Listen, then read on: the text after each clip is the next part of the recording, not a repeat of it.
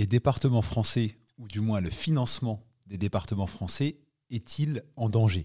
Salut TikTok, salut aux auditeurs qui vont écouter ce podcast immobilier sur les plateformes d'écoute. Euh, j'avais hâte de traiter le sujet et de la data vient de sortir, un article du Figaro que je vais m'empresser de vous commenter concernant l'immobilier, le financement du budget des départements et les frais dits de notaire. C'est un sujet qui fait souvent débat, sur lequel j'essaie euh, souvent d'apporter de la pédagogie sur le montant important des frais dits de notaire lors d'une transaction immobilière en France. Euh, pour donner un, ordre d'idée, sur un, bien immobilier euh, moyen en France vendu 200 000 euros, dans la majorité des départements français, les frais dits de notaire sont d'environ 15 600 euros. Donc c'est une somme qui est évidemment conséquente, qui est d'environ 7 à 8% du bien. Mais on va le voir ensemble aujourd'hui, seulement une petite partie revient à l'office notarial ou aux offices notariales qui s'occupent de la vente. Et la, grosse partie euh, de cette somme sont des droits de mutation, donc des droits qui vont à différentes collectivités et à l'État, et surtout au département.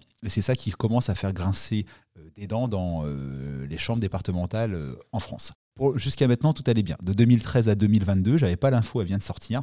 On a des financements, enfin des droits de mutation donnés, reversés au département qui ont été en augmentation de plus 120, 9%, c'est énorme, qui sont passés d'un peu plus de 7 milliards d'euros à 16 milliards d'euros. Donc forcément, ça allait dans le bon sens. Par contre, depuis un an, avec le tassement de l'immobilier des volumes légèrement en baisse dans certaines régions, on a un, reversement des droits de mutation au département qui est en baisse de 12,5% en moyenne sur le territoire français.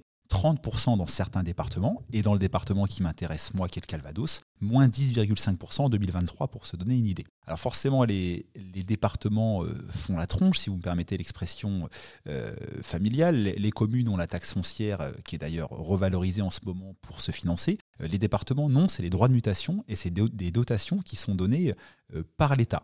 Et je vais encore revenir à mon exemple d'une vente à 200 000 euros qui génère 15 600 euros environ de frais dits de notaire à payer par l'acheteur. Euh, la part qui revient à l'office notarial, c'est ce qu'on appelle les émoluments, euh, la rémunération du travail accompli, elle est d'environ 3 000 euros. Euh, cette somme-là, d'ailleurs, elle se partage dans l'hypothèse où, on a deux notaires qui s'occupent de la vente, un notaire côté vendeur et un notaire assistant côté acquéreur. Cette somme, elle est partagée. C'est pour ça que j'incite d'ailleurs souvent mes clients à, avoir un notaire assistant s'ils en connaissent un, ou parfois je le recommande. Euh, donc 3 000 euros environ. Il y a également une petite somme qui revient au notaire, on appelle ça les débours. C'est un remboursement euh, de frais exposés dans le cadre du dossier pour, euh, dans notre exemple, un petit peu plus de 200 euros.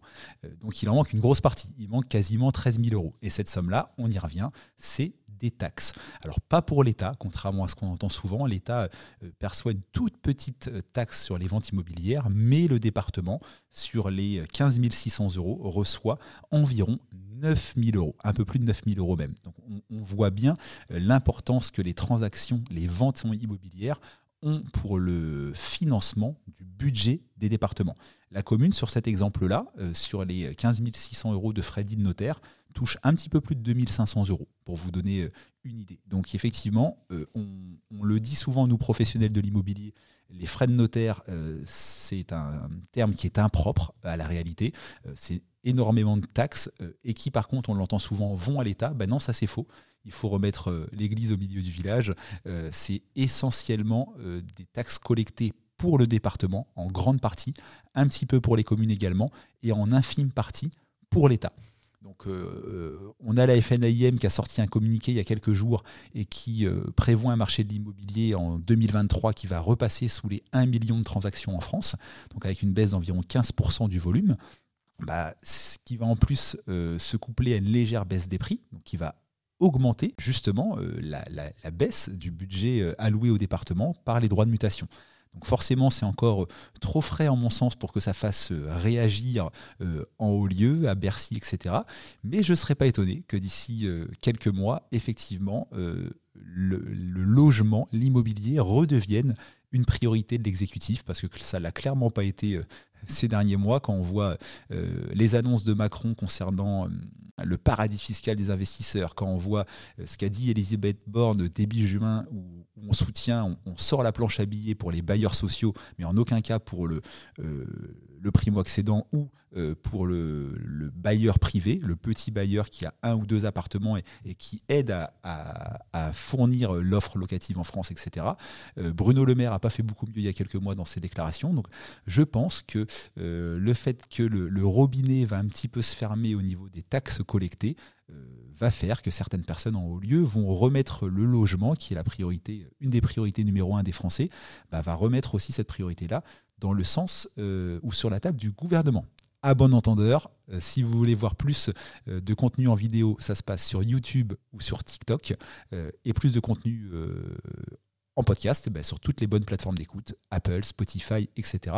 Vous tapez la minute du propriétaire. Ciao, bye